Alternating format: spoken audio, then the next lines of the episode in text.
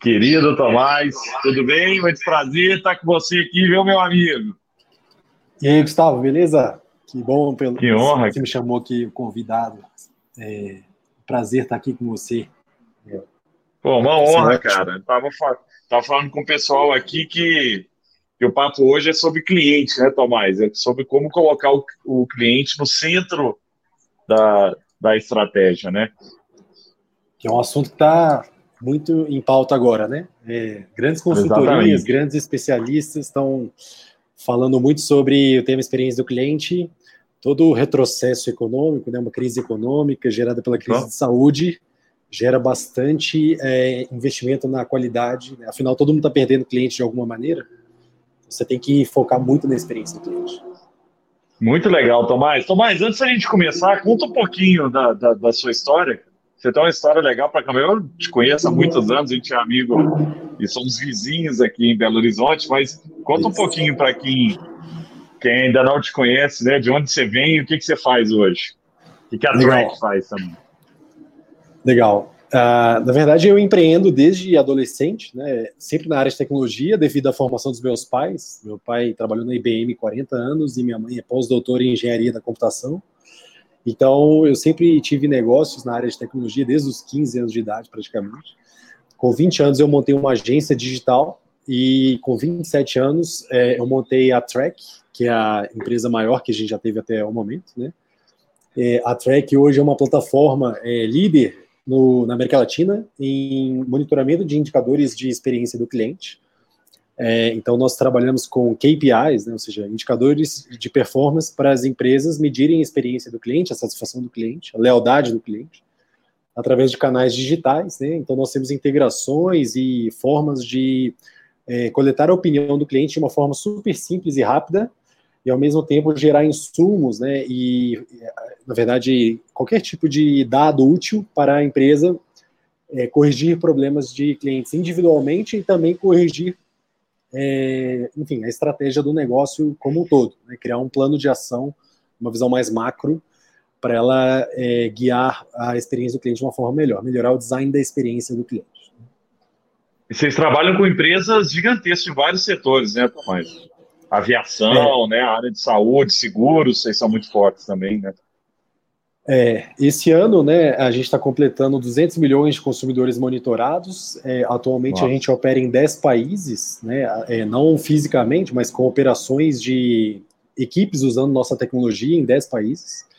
Então a gente trabalha hoje com os maiores varejistas é, da América Latina, por exemplo, o Grupo Sencosud e Via Varejo. É, nós temos também a indústria, né, como por exemplo a Whirlpool Electrolux como cliente. Nós temos também, é, enfim, empresas de cosméticos como a Natura. É, nós temos, é, além disso, né, do, companhias aéreas, igual você citou, empresas de tecnologia, de serviços. E normalmente são, é, nós temos pequenos também, mas a maioria são médias e grandes marcas. Muito legal. Não, é, isso aí são referência mesmo nesse mercado.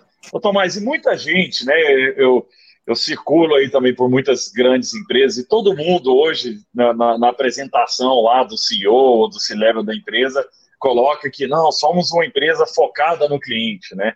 É, eu queria que você trouxesse que é esse conceito assim, de, de trazer o cliente para o centro da estratégia e por que, que poucos conseguem fazer? Porque assim, se todo mundo fizesse, a gente estaria feliz com vários serviços, né? E você, como um cara que mensura é, o NPS, né, a gente vai falar um pouco sobre isso, que é o, o índice de satisfação do cliente, você sabe que vários serviços não estão é, num nível muito elevado de satisfação. Né? Por que, que isso acontece e onde as empresas falham aí para colocar o cliente no centro? Legal. É, a cultura centrada no cliente, ela de fato é um grande desafio para qualquer tipo de negócio. Né?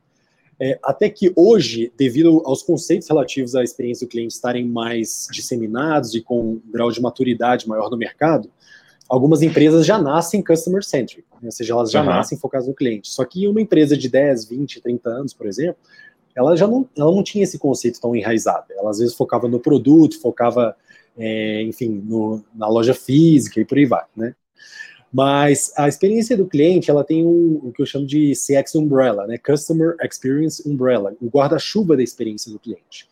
e ele envolve diversas matérias, né? Ou seja, envolve uhum. um, uma série de conceitos, como por exemplo, por exemplo, employee experience, a experiência do colaborador.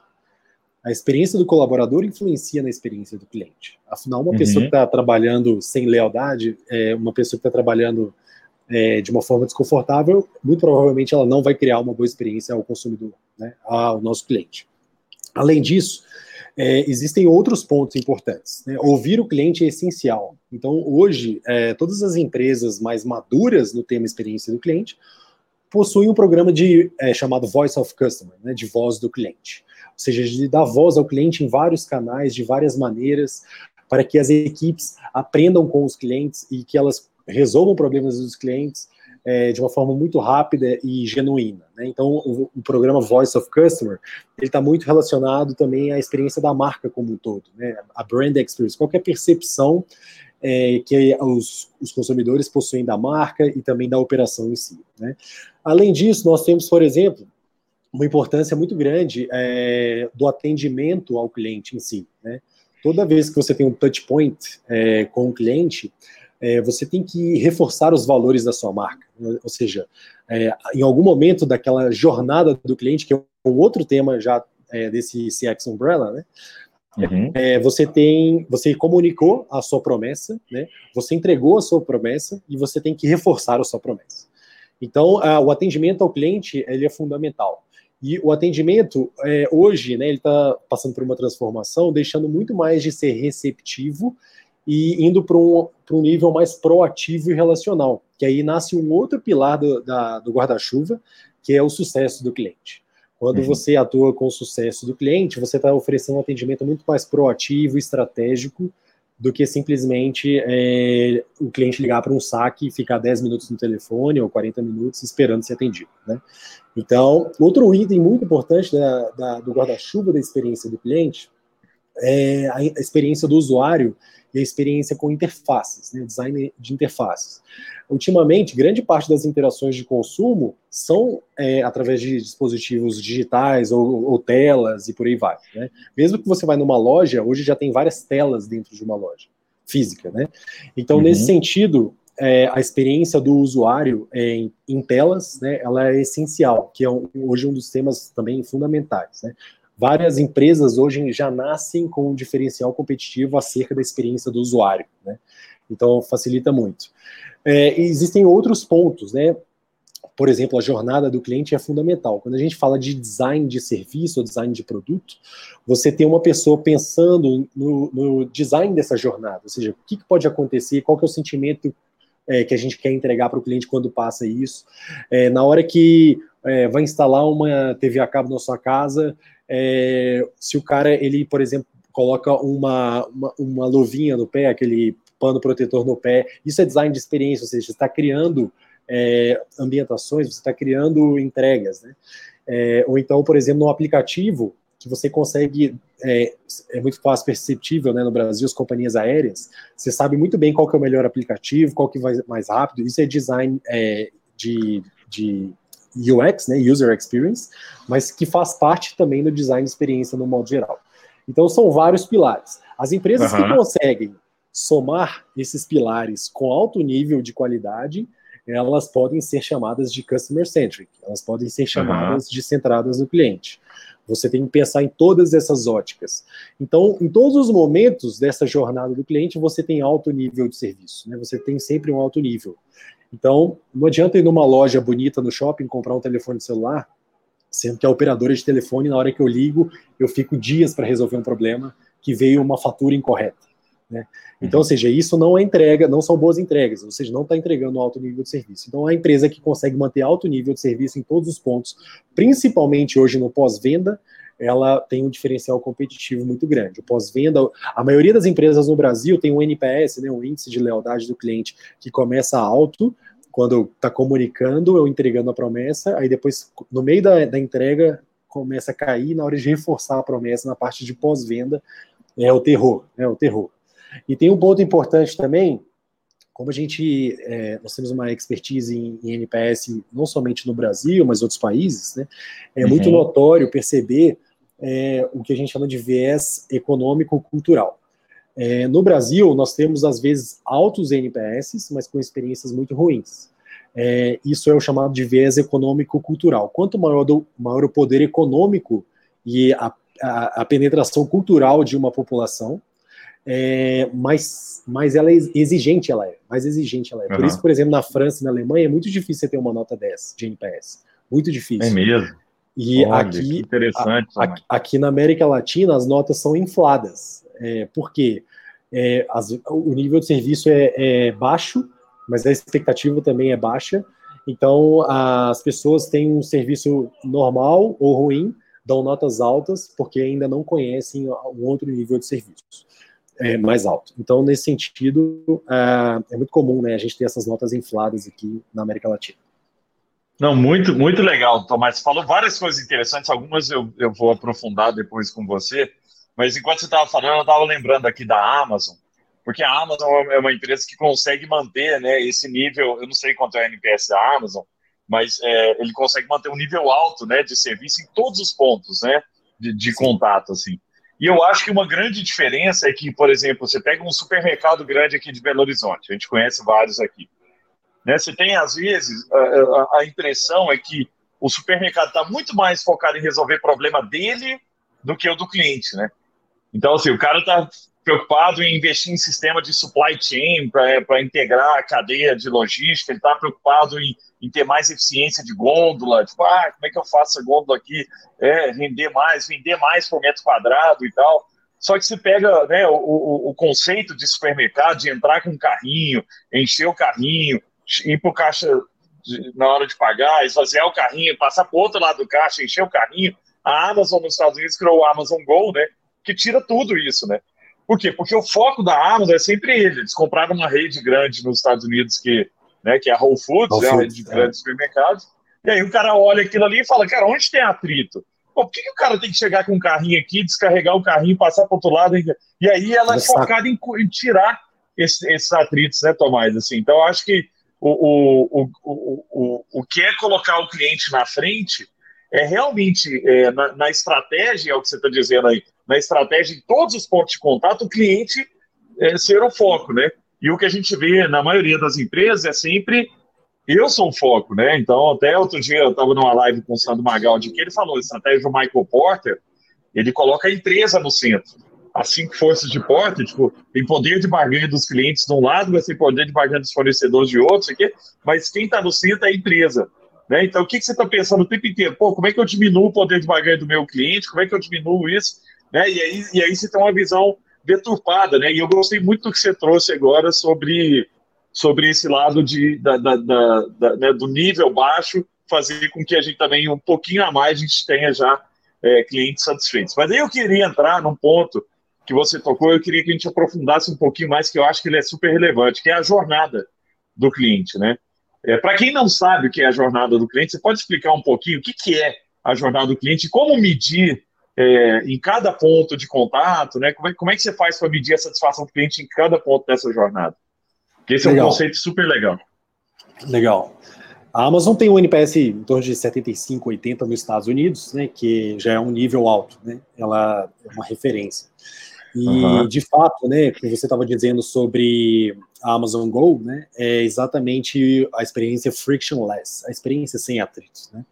É, porque hoje você tem vários hassles, vários aborrecimentos diários dentro da jornada do cliente.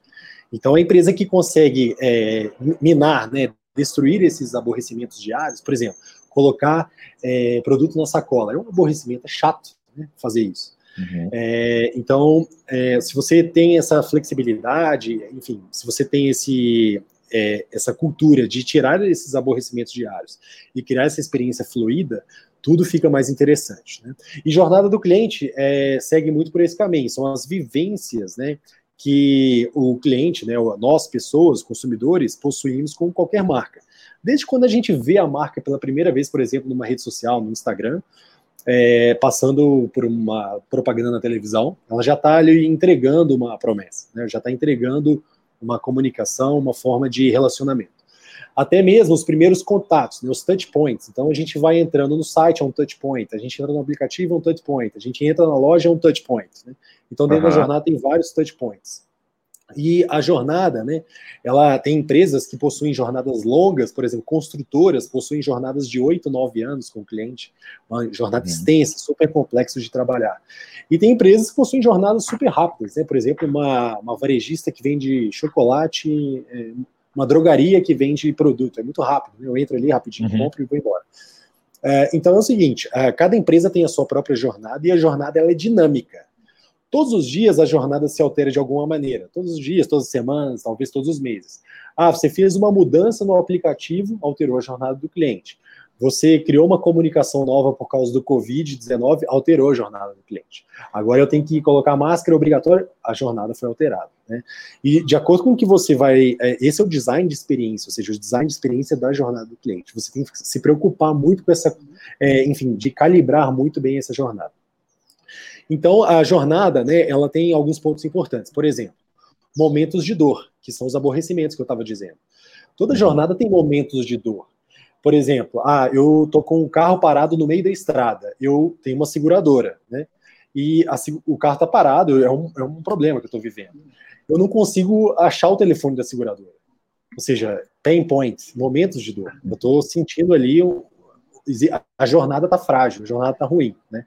O cliente ele está criando um sentimento negativo em virtude da jornada do cliente estar, é, enfim, não adequada.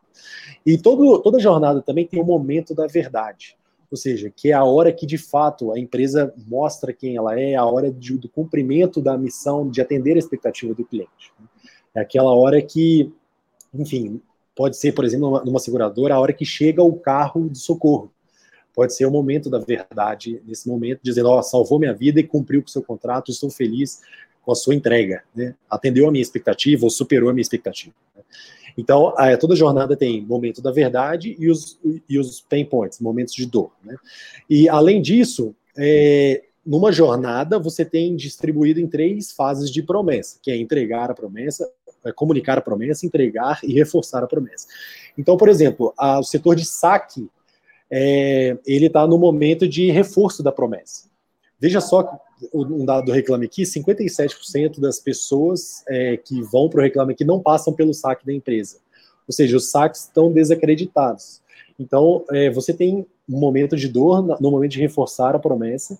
Então, você precisa de o quê? De criar estratégia e melhorar esse design de experiência para fazer com que o cliente evite esses, é, esses momentos de fragilidade dessa jornada.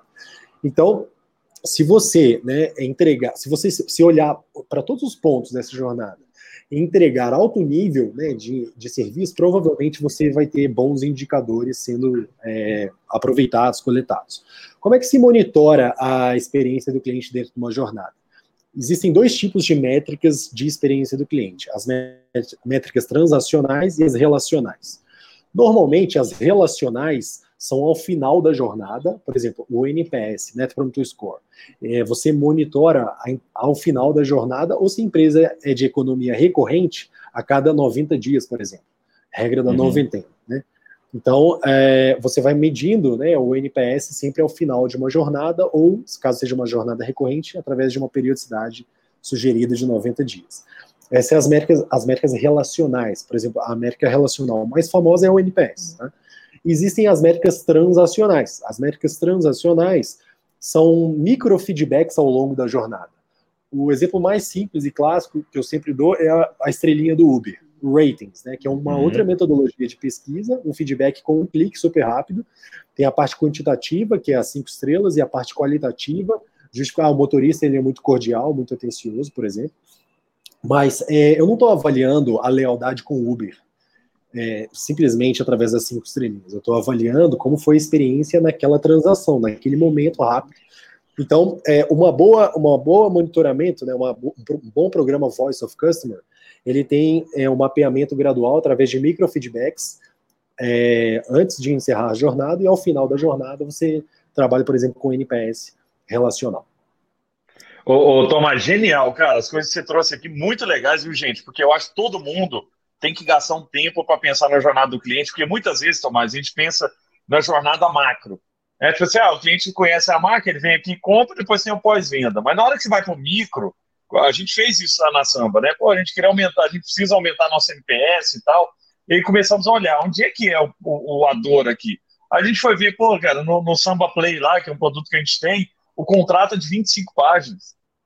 E aí a gente entendeu que, cara, quando você manda um contrato de 25 páginas para alguém, o cara, eu tenho que contratar um advogado para olhar isso. É né? E às vezes simplificar é, é um atrito. Aí depois a gente descobriu que no financeiro também, né? Às vezes o cara atrasava para pagar um boleto, o financeiro já, já mandava um, um e-mail falando que ia cancelar ou suspender a conta do, do cliente tal, mas por que, que a gente está fazendo isso?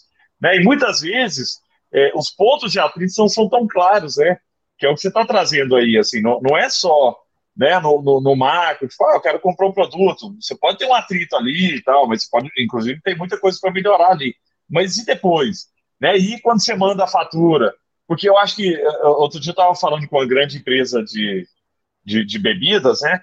Falando assim, cara, toda vez que você é, pede para o cara o cartão de crédito, ele, né, ele, ele tem um atrito ali. É. Por isso que a recorrência, muitas vezes, ela é melhor. A gente acaba pagando. Eu, eu tive meu cartão clonado é, agora, duas semanas e tal, e aí pô, tive que trocar o cartão e tal. Na hora que trocou, descobri que eu assino um monte de coisa que eu nem lembrava. Porque tirou esse atrito, né? Aí você é. começa a descobrir, ah, você paga 5 dólares ali, paga a conta da disso, daquilo e tal. E aí, quando você vai para para esses micro atritos, é tipo, ah, mas por que toda vez eu estou pedindo um cartão de crédito pro cara? Você pega o iFood, né? Você, é, é, você deu o exemplo do Uber, o iFood também faz isso, né? Tipo, ele já tem seu cartão salvo lá, ele já tem seu endereço salvo, ele já tem o seu último, os seus últimos pedidos salvo você poder repetir. O que ele está fazendo o tempo inteiro é pegando um serviço que sempre existiu, que é delivery, lá em Araguari tinha delivery há, há 20 anos atrás, já tinha iFood lá, que você ligava na pizzaria e o cara entregava a pizza. O que, é. o cara fez? Ah, por que, que tem que ligar? Tira essa treta aqui. Por que, que o cara tem que lembrar toda vez ir lá escolher o produto? Tira o atrito de novo, né? Então, é. acho que esse é o foco no, no, no, cliente, né, Tomás? Assim, é ter essa percepção dos micro né, pontos ali de contato e não só do macro, como a gente costuma pensar, né? E a tecnologia encaixa muito bem né, na redução de atrito. Hoje está tudo na palma da mão, muito simples né, de fazer. É, por isso que, por exemplo, o Amazon Go é um, é um avanço tecnológico que revoluciona a experiência do cliente. O streaming uhum. da Netflix era interessante porque em 2013 o NPS da Netflix, quando ela entregava DVD ainda, é, uhum. não sei se você lembra, tinha é, delivery de DVD, né? Uhum. E ele era mais baixo, era 45, 50, né? E quando eles começaram a lançar a plataforma de streaming, né, o NPS foi quase para 70, né? E quem que era? Aí o concorrente virou, antes era Blockbuster, né? E virou para as TV, TV a cabo, né? Então, o NPS da Comcast e da Time Warner nos Estados Unidos, que era 50, 60, começaram a cair para 30, 40, porque um novo patamar tecnológico criou uma nova experiência de consumo. Então, é, a expectativa do cliente mudou, então as, as pessoas, né, é, os consumidores, nós, é, passamos a ter percepções diferentes com o avanço tecnológico e a experiência de consumo vai melhorando ou piorando. E normalmente, quanto mais tecnologia, melhor né, a, essa jornada do cliente. Não, genial, muito legal, muito legal mesmo. Depois nós vamos falar como aplicar isso para o pequeno, tá, Tomás? Mas ah. é, eu, eu, queria. É, uma vez eu lembro que você me mostrou é, que vocês fazem uma, uma, uma, parte consultiva quando chega na, na, na, na empresa que é o, o primeiro raio-x de como está a empresa. Né? Eu achei incrível aquilo lá. É, você, podia passar por cima? O que, que, são os pontos que vocês olham? Tipo assim, a empresa chamou, né, chamou a Track ali para fazer um, um, um primeiro raio-x. O que, que, geralmente são os pontos que você olha para ver se essa empresa é uma empresa é, focada? Porque você coloca nível, né? Que nível que esse cara está de foco no, no, no cliente. É, é, muito legal o trabalho de vocês. Eu queria que você pudesse contar um pouquinho por cima o que, que vocês olham. Legal. Uh, nós, como uma empresa né, de tecnologia de C CXM, né, Customer Experience Management, né, nós temos um trabalho é, fundamental de evangelização do tema no Brasil e na América Latina. Inclusive, nós temos hoje o maior evento de experiência do cliente do Brasil, que é o CX Summit, né, cxsummit.com.br. Convido vocês a verem as palestras do ano passado, estão disponíveis no site. Muito legal. E o que, que acontece? Né? Uh, nós temos que levar a barra da experiência do cliente no Brasil e entregar conhecimento para eh, as empresas né, fazerem isso. Então, hoje, falando de, da nossa especialidade, que é essa gestão da experiência do cliente, nós olhamos para vários pontos. É, são quatro principais pontos né, é, que nós atuamos hoje, né, através do nível de maturidade do monitoramento de um, de, da voz do cliente, não somente falando de pesquisa de NPS, mas falando, por exemplo, do saque, é, como você dá voz ao cliente, falando do, das redes sociais, falando dos sites de reclamação e por aí vai. Então, a, o pilar monitoramento é o número um, tá? Uhum. Na sequência, nós temos o pilar chamado é, o pilar cultural, que é o pilar de engajamento. Né? É, será que as, as empresas estão engajadas no tema? Será que o CEO de fato se preocupa com a experiência do cliente? Será que ele gosta de falar com clientes, ouvir os clientes, tomar decisões é, para melhorar a experiência do cliente? A empresa investe na experiência do cliente, é, a experiência do cliente exige investimento. Né? Então, é, o pilar é, engajamento, né, o pilar cultural, que é essencial, né? Então, é, você tem monitoramento, engajamento, depois a gente passa para os chamados loops. Existe o outer loop e o inner loop. O outer loop é o chamado plano de ação. Então, a empresa, o que ela faz com todos esses dados? Né? O que ela faz com a jornada do cliente? O que ela faz com a voz do cliente? Ela cria um plano de ação macro, ela entrega melhorias ao longo do tempo, ou ela simplesmente pega a nota e fica parada? Né? Então, esse é o uhum. chamado de outer loop. E tem um inner loop, que é o loop individualizado, que é o chamado de fechamento do loop, closing the loop, com clientes individuais. É uma das maneiras mais eficientes de você aumentar seus indicadores. Porque o cliente deu uma nota zero para você, ele está com uma percepção negativa. Ele precisa uhum. mudar, você precisa mudar essa percepção no menor tempo possível, senão ele vai para o concorrente. Então, se o José Francisco deu uma nota zero, você tem o quê? 24 horas para dar uma resposta para ele e mudar essa percepção dele, pedir desculpa, é, resolver o problema, o quê? Mandar um boleto novo, mandar um produto novo. É, enfim, você tem que criar uma tratativa individualizada. Né? E hoje, se você faz isso muito rápido, você consegue garantir essa lealdade do cliente, porque os consumidores sabem que as empresas erram. Errar não é o problema, mas é como uhum. você vai lidar com o erro. É, ou seja, você tem que lidar com o erro de uma forma primorosa, igual você estava comunicando na promessa. Por isso que a parte de pós-venda hoje é essencial. Então, esses quatro pilares, né? Monitoramento, para pegar aí, monitoramento, engajamento cultural, o inner loop, que é a tratativa individualizada, e o outer loop, que é o plano de ação macro. Né? Esses são os quatro pilares para ter uma boa gestão da experiência do cliente. Top, viu? Gente, para quem está assistindo a gente aí, ó, o Tomás estudou em Harvard, tem, faz um programa até de longo prazo lá, né, Tomás? É, e, e traz muita coisa. Né? É, então, ele tá, tem trazido muita coisa de lá, assim, sempre que eu encontro com ele depois que ele vem de Harvard, é, é, ele traz muito conhecimento de fora. E aí eu queria falar um pouquinho, Tomás, é, de, de, NPS, né? E, e, são coisas que você também já, já me abriu a cabeça, assim, porque muita empresa acha que o único jeito de mensurar a satisfação do cliente é por NPS. Você mesmo, que foi um dos grandes promotores do NPS aqui no Brasil, né, é, você mesmo já tem uma postura diferente, né, que fala, cara, NPS é um dos, dos caminhos, estou o caso do Uber aí. O que, que é que existe hoje? Primeiro, se puder detalhar um pouco, às vezes, para quem não conhece o que, que é NPS, contar um pouquinho o que, que é, e mostrar se, se tem outras, outros jeitos também é, de outras ferramentas hoje para mensurar também a satisfação do cliente, que eu sei que vocês trabalham com vários. Legal. É, o NPS é uma metodologia que nasceu em 2003 através da publicação na revista da Universidade de Harvard, a Harvard Business Review, né? E essa é uma publicação chamada One Number You Need to Grow, um número que você precisa, precisa saber para você crescer. E era uma proposta né, de um indicador que trazia a voz do cliente, é, mostrando o nível de lealdade que esse cliente tinha com a empresa, e mais do que isso, demonstrando uma probabilidade de correlação no crescimento do faturamento orgânico das companhias. Porque quantos mais clientes você tinha recomendando a sua empresa a amigos, provavelmente eles comprariam mais, eles retornariam mais, enfim, aumentariam até mesmo o ticket e tra trariam novos clientes, ou seja, podem trazer novos clientes. Então, o NPS ele se tornou um dos top 3 KPIs do mundo em vários negócios. Né? É, se você pegar hoje os presidentes dos maiores bancos, os presidentes das maiores varejistas, é, empresas de tecnologia, todo mundo sabe que NPS usa NPS de alguma maneira. Né?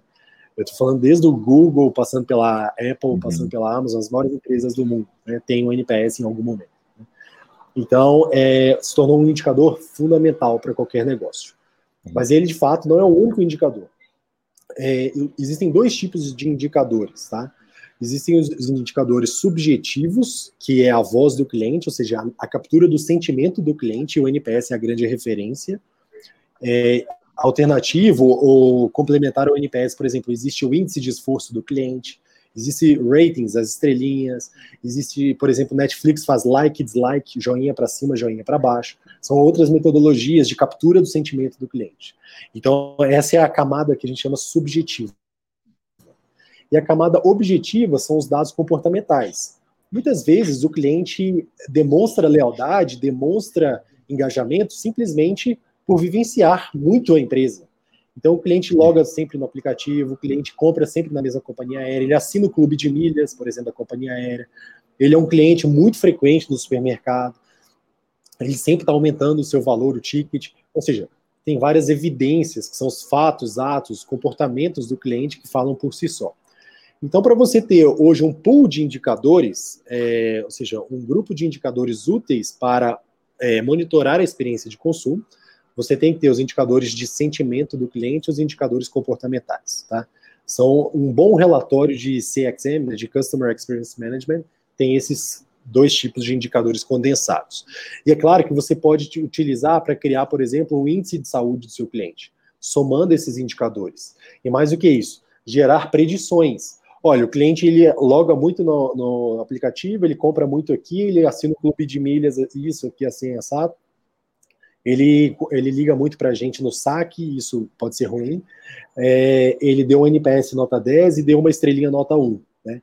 Você pode somar esses indicadores, que é o que a gente está começando a fazer na Track agora esse ano, para uhum. ter uma plataforma completa de CXM, ou seja, de somar todos os indicadores comportamentais e de sentimento e gerar uma boa gestão, né, com dados muito mais precisos. Então é, é nessa lógica né, que a gente é, tem trabalhado e esse é o, o grande objetivo para é, entregar é, uma boa experiência do cliente, através de análises é, descritivas, preditivas e, na sequência, prescritivas também, porque se direciona equipes e direciona clientes para alguma conduta ou alguma ação. Não, muito legal, Tomás. De tempos em tempos, vocês é, trazem casos né, de empresas que têm o NPS realmente acima da média. Vocês têm até uma premiação né, dos melhores NPS e tal.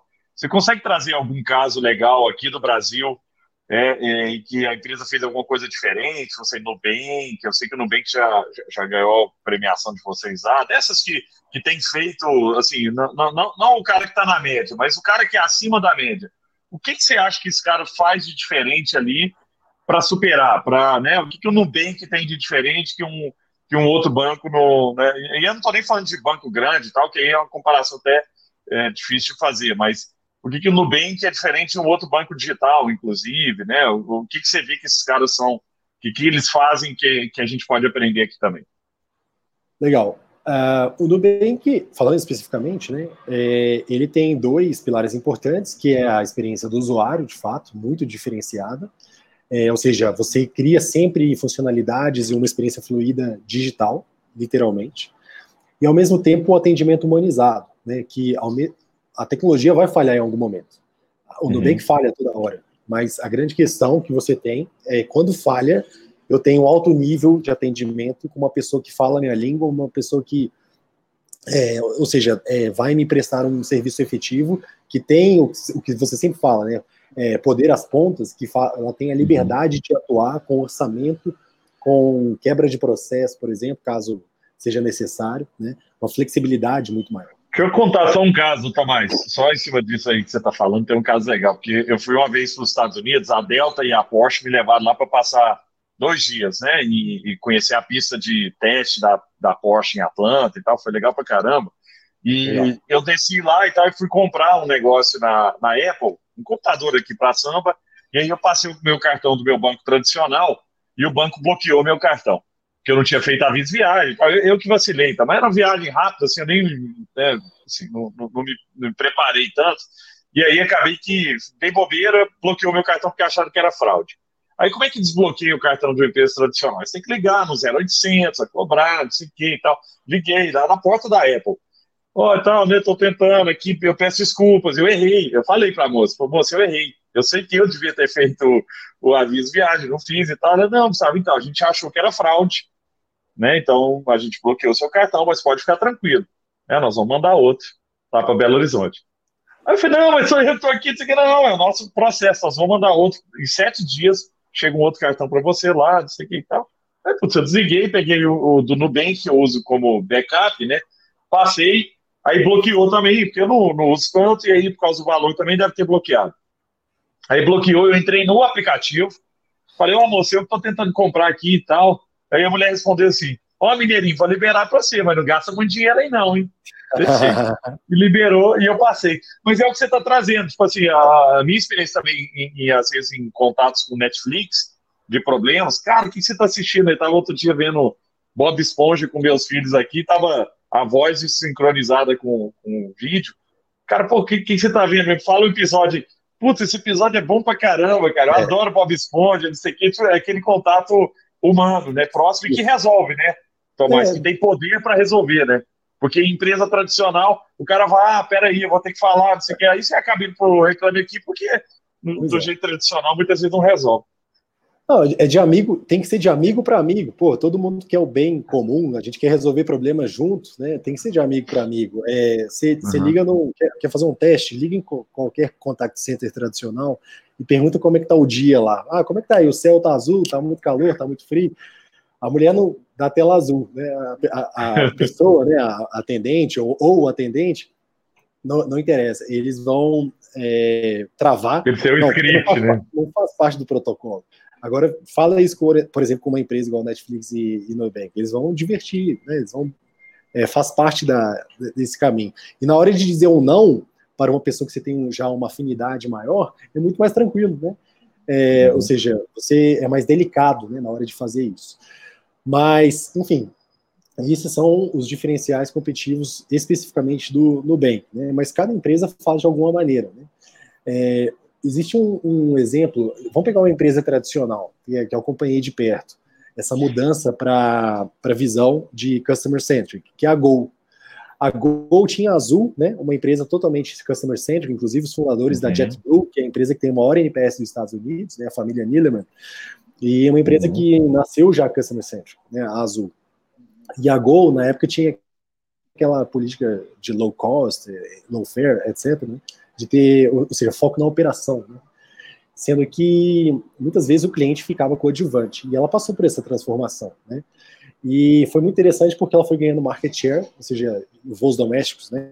Ela aumentou o market share, a transformação centrada no cliente através de treinamentos das equipes, mudança das aeronaves, colocaram internet, colocaram é, banco de couro, melhoraram a estrutura, a comunicação, refizeram o aplicativo, né?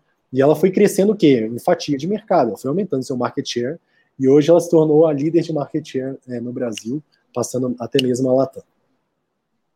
Que incrível, cara. Muito legal mesmo. Esses casos eu adoro. Assim, eu sempre que eu recebo também os cases de vocês lá na, nas newsletters e tal sobre os, os, prêmios, eu tento aprender muito. Porque é uma coisa, gente, quem está nos vendo aí é, ou nos ouvindo, é uma coisa importante, né? É, é tentar pegar o que, que é a, a, o mindset das empresas, né? Porque o que o Tomás está trazendo aí, por exemplo, do caso da Netflix, do caso da Gol, da, do Nubank, é coisa que às vezes a gente consegue trazer para o nosso, nosso dia a dia, né? E aí, Tomás, tem um, tem um termo que é muito usado, eu acho que é mais, às vezes, no, no, no B2B, né? Que faz mais sentido no, no, no B2B, quando é empresa vendendo para empresa, que é sucesso do cliente.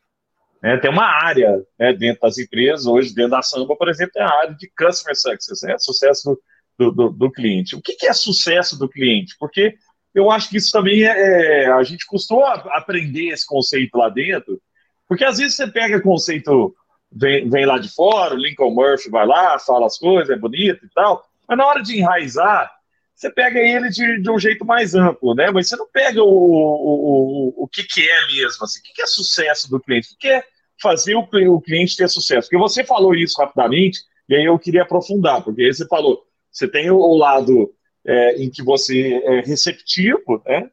E tem o lado onde você é proativo e aí entra o sucesso do cliente. O que, que é isso Isso, isso também vale para o B2C também, para quem vende direto para o consumidor final. Não sei se, se tem algum caso aí disso, é, né, nesse, nesses mercados.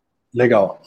E, de fato, é, esse termo começou a ser utilizado pelas empresas de tecnologia, B2B, e atualmente a, a, todos os mercados estão aproveitando, por quê é de, dessa terminologia, sucesso do cliente? É claro que não é só um termo, é um comportamento dentro da experiência do cliente, é uma forma de agir diferente, por exemplo, do atendimento tradicional ao cliente. Então, o sucesso do cliente é uma. Não, não, não, necessariamente precisa ser um departamento, é um comportamento da empresa para garantir que o cliente, cliente atenda às suas expectativas. Né? Ou seja, qual é a expectativa do cliente? Como eu vou atingi-la? Mesmo que você tenha que extrapolar o seu core business. Quer ver um uhum. exemplo uh, de sucesso do cliente? Muito simples aqui para a gente entender. Um dos caras mais legais é, de cultura centrada no cliente no mundo é o Tony Xie, CEO da Zappos, que foi vendida para a uhum. Amazon, só compra empresa com NPS alto, só compra empresa customer centric. E uma vez ele estava num hotel é, de madrugada, eles estavam chegando um evento da, da Zappos, e estava com alguns clientes, e o, o, restaurante do hotel já estava fechado, e o, o cara, a, um cliente dele estava morrendo de fome e não sabia o que fazer. Aí ele fala, cara, liga lá nas apps que eles vão resolver os problemas para você, de alguma maneira. De olho fechado, assim. Vai, vai, que eu, vai que eu tô botando minha mão no fogo. E ele, olha, tô aqui no evento das apps, tal, tal, tal. É, não, não tô conseguindo é, comida aqui, a gente chegou tarde, não tem jantar, tal.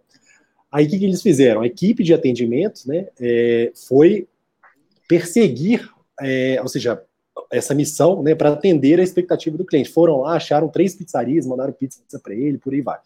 Ou seja, às vezes o sucesso do cliente, é, nesse caso, a gente está falando de uma ação de encantamento, um, um, extra mile, que é ir além do óbvio, né?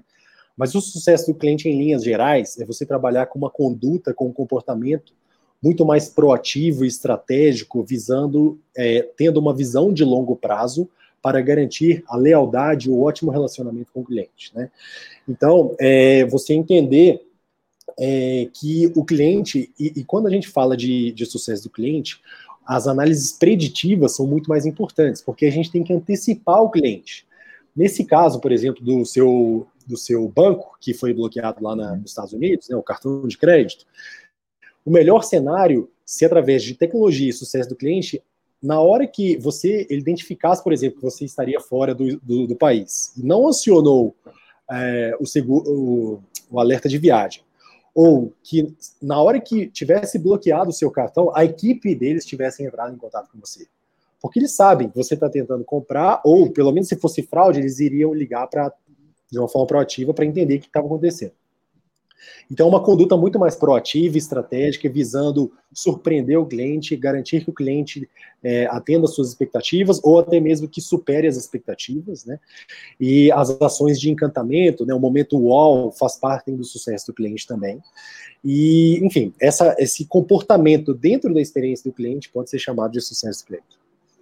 Muito bom, muito bom, Tomás. Que aula, viu? Que aula de, de, de de como criar uma cultura de verdade, verdadeira mesmo, de, de foco no cliente. E aí, Tomás, para a gente é, encerrar, tem só um, um, outro ponto depois que eu quero tocar com você, mas é, eu queria entender como que o pequeno, né, o cara que, porque você falou muito de uso de tecnologia, né, de, de, de coisas que às vezes é, é difícil para o cara pequeno, para o cara que tem um restaurante, para o cara que tem uma, uma loja de sapato, como que esse cara pode é, criar uma cultura de de, de foco no cliente, pode usar essas ferramentas, ou usar pelo menos, é, é, ou pelo menos criar o um mindset, né, de, de botar o cliente à frente de qualquer coisa, sem, lógico, é, esse cara às vezes não vai ter muito dinheiro para investir na melhor tecnologia e tudo. Legal. Na verdade, não gasta nada, zero reais, tá? É, é claro que a experiência do cliente às vezes requer investimento para melhorar a experiência do cliente. Mas para você começar, simplesmente, não gasta nada. É, o pequeno, né, ou seja, a pequena empresa, a microempresa, ela tem que também garantir uma boa experiência ao cliente. E mais do que isso, isso pode ser um fator de crescimento, um diferencial competitivo para ela se diferenciar, enfim, para fazer diferente e dessa maneira obter ótimos retornos econômicos, né, trazer muito dinheiro. E como é que funciona, né? Para começar, é, quando a gente fala de entregar alto nível de serviço, a gente está falando de excelência operacional. Então tenha um checklist, um checklist, ou seja, uma lista de itens que você vai ter, é, garantir a excelência operacional. Né? Então vamos pensar no que? Numa padaria. Tá?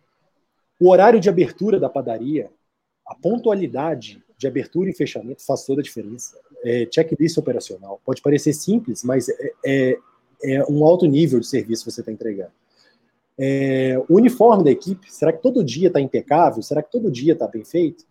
Existem, ou seja, todos os dias você tem que cumprir com esse checklist. Tá? Queimou alguma lâmpada? Os clientes estão atentos aos detalhes. Então, você tem três uhum. lâmpadas queimadas, duas lâmpadas queimadas, fala assim, esse cara não está cuidando bem da padaria. A limpeza e por aí vai. Né? É, então, você tem que ter um checklist operacional. Né? E é claro que sempre focar é, nesses detalhes para fazer com que tudo seja, é, enfim, encantador. Né? Então, se você faz um checklist é, operacional, algumas lojas aí tem dezenas de itens nesse checklist. Até mesmo a temperatura da loja, o cheiro da loja, como é que tá e por, por aí vai. Então, nesse sentido, é, o checklist operacional pode ser um ótimo começo, tá? E dar voz ao cliente de alguma maneira também, obter o feedback do cliente, né? E uhum. às vezes é bom entender que às vezes existe o viés do contato humano o cliente às vezes não vai falar para o pequeno empresário que ele está tendo uma experiência ruim, porque ele fica constrangido ali e por aí vai. Então, na prática, se você tiver é, uma forma de coletar a opinião do cliente de uma forma é, mais tecnológica e isolada, pode ser um envio de um SMS, até mesmo um, um, papel, ou então um tablet, ou então um próprio WhatsApp que você mande ali. Por isso que o cadastro do cliente também é importante. Então, é, você coletar a opinião do cliente sempre ali de uma forma é, não tão próxima, porque existe o viés do contato humano, pode ser que ele não fale a verdade na sua frente. A maioria das pessoas não falam a verdade na frente. Algumas exceções falam, mas a maioria não. Então, excelência operacional, através desse checklist, você vai estar entregando essa experiência agradável, né? É, e além disso, uma, uma, boa, uma boa empresa que faz isso, é, por mais seja grande, mas pode ser uma, um bom aprendizado para as pequenas, é a Disney. É, então, uhum. a, a, pintura, o uniforme, é, tudo isso faz a diferença. Você pode aplicar isso no, no seu restaurante, na sua padaria, é, enfim, na sua loja, não, não, interessa. E dar voz ao cliente também. Né? Tenha, tenha também essa noção de jornada do cliente, porque faz toda a diferença. E é claro que é, quando a gente fala de é, fazer as pessoas felizes, nós temos que ter flexibilidade, igual, igual você falou, não tem que ficar disputando poder de barganha com o cliente, é, você tem que acreditar que, mesmo que ele tem que sempre sair feliz, ele vai voltar um dia. Né? É, a experiência do cliente nem sempre tem um retorno tangível e imediato.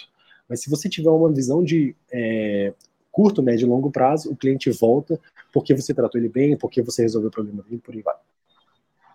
É, e, é, e, é, muito legal porque é, é, é, claro, né, Tomás, as empresas que têm um NPS melhor, elas são aquelas que têm é, maior faturamento também, conseguem ter mais né, é, recorrência também de compra, né? Porque você sente seguro ali, né? E, e é só olhar para o nosso dia a dia, né? Quando você vai usar serviços como o Netflix, como o Amazon, né, você se sente tranquilo que se alguma coisa sair do, do script, vai, vai dar certo, né? Quantas vezes né, a gente já foi para os Estados Unidos e aí teve um problema na encomenda, tivemos que vir embora antes, perdemos o, uh, o pacote chegou na casa, você não estava mais lá e tudo mais, e a é. Amazon, né, não, deixa que a gente resolve.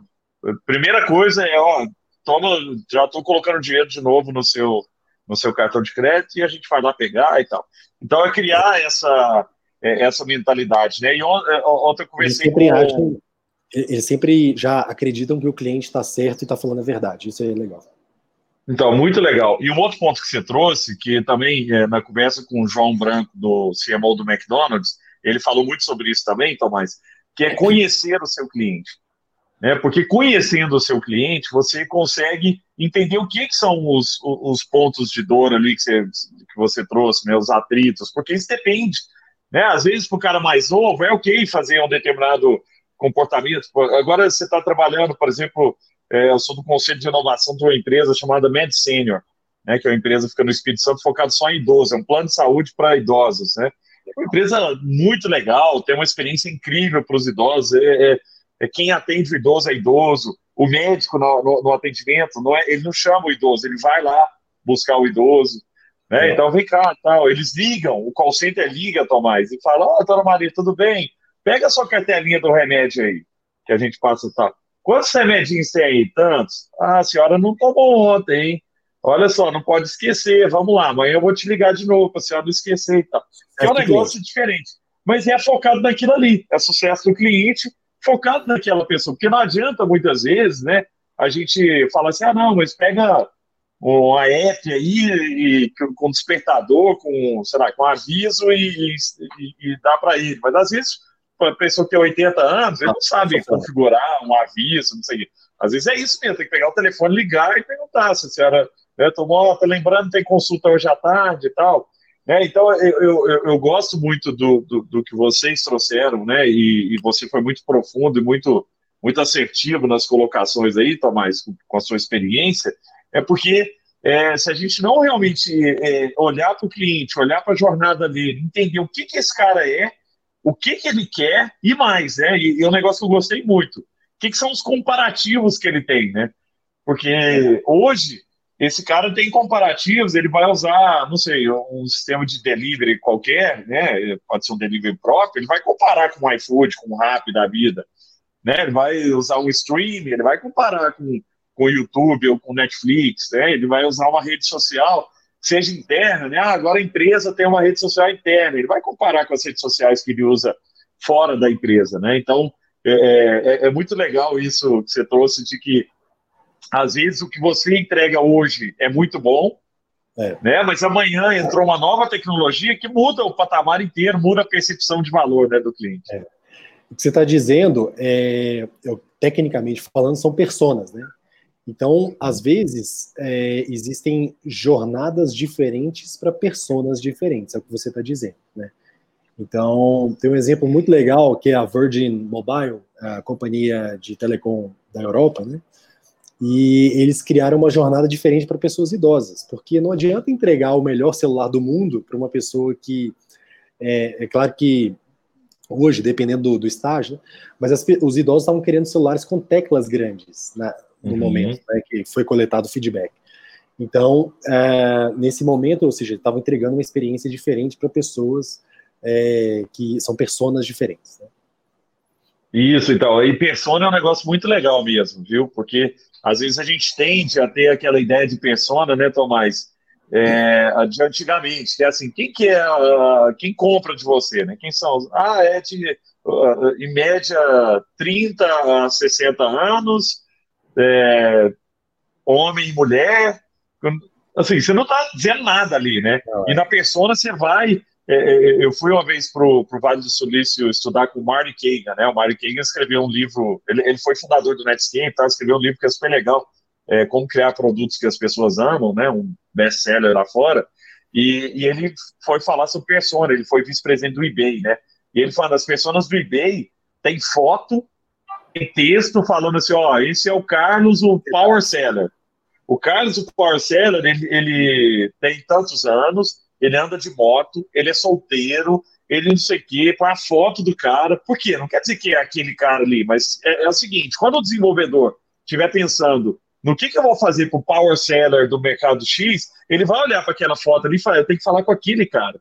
É. Né? E a mesma coisa, ah, quem é, ah, eu tenho a Rosa que é a, a mãe de família. Isso. Tá, o que, que é a Rosa mãe de família? Ela não, ela tem três filhos, ela cuida da casa, ela não sei o que, ela compra coisas, mas ela precisa de agilidade, mas ela também não tem tanta, muitas vezes, sofisticação, não sei o que. Tem a foto lá, tem a foto dos filhos, tem o que, que ela gosta de fazer, que música que ela gosta de escutar, mas é, o que, que, é, o que, que é interessante nesse conceito, né? Quando você começa a tangibilizar aquilo ali, aí você pensa assim, nossa, isso que eu estou fazendo aqui, olha para aquela foto é para aquela, é, é para aquela pessoa, né? É. E aí persona é, tem, tem, que ser assim, né, Tomás? E tem que descer para entender bem, né, o que, que é a persona. Isso. Esses arquétipos semificcionais que a gente chama, ou seja, de você constituir é, de fato uma, uma referência, uma pessoa de fato contando a história dela. Né? E uhum. mesmo que essa pessoa não exista, mas ela representa é, hoje, com quatro, cinco pessoas, a maioria das empresas conseguem atender 90% da sua população de clientes. Então, Olha. você cria esse arquétipo semificcional, com cinco pessoas ali, você consegue já direcionar boas experiências para 90%. Muito legal. Tomás, obrigado, viu, pelo, pelo carinho, cara, pela atenção. Você é genial, né? Você teve, já, já, já foi para Disney, né? Estudar isso aí, esse eh, foco no cliente, o olhar da Disney, foi para né, para Harvard, está sempre se atualizando. Tomás é o maior especialista do Brasil, principalmente um dos maiores especialistas do mundo nesse, nesse mercado, nesse tema. Né? Quem não conhece ainda a Track tem que conhecer, dá, dá para você começar pequeno lá, né? Com, é, é, começar a usar algumas ferramentas lá, né, Tomás? A gente usa na samba, é, é, é super legal e ajuda muito. E aí, para fechar, Tomás, é, o que, que quem quiser se aprofundar sobre o tema, né, de, de sucesso do cliente, foco no cliente, o que, que você sugere de livro, de sites, o, ou não sei, o, o blog de vocês, o que, que, que tem aí disponível para quem quiser se aprofundar nesse, nesse tema? Legal. É, veja só, me, o melhor conhecimento do mundo sobre tema experiência do cliente está nos Estados Unidos, tá? Então, se você quiser, é, às vezes, procurar blogs como Trend Watching, Customer Think, são blogs legais, tá? Existem outros. Mas aqui no Brasil, nós trazemos esse conteúdo também, sempre de uma forma muito atual né, e dinâmica, no nosso blog, que é o satisfaçãodeclientes.com, satisfaçãodeclientes.com, e também uh, nas redes sociais da Track, né, é, track.co, e eu também, né, no meu Instagram, arroba Tomás, com T-O-M-A-S, D-M-A, D de dado, M de Maria, A de amor, Tomás D-M-A, e no meu LinkedIn aqui, que vocês estão acompanhando, também eu coloco muita coisa. Inclusive, gravo vídeos, é, faço apresentações, né? Eu, eu, trago muitos conteúdos, não somente aqui no Brasil, os aprendizados, mas principalmente fora do Brasil, atualmente. Muito legal. Obrigado, Tomás, pelo carinho, pela atenção. E, gente, espero que vocês tenham gostado dessa aula. Isso é um MBA, viu? Que vocês ouviram aqui hoje. É possivelmente nenhum MBA no Brasil tem um conteúdo tão legal assim. Obrigado, Tomás. Obrigado, Gustavo. Um abraço. Valeu, um abraço. Valeu, tchau.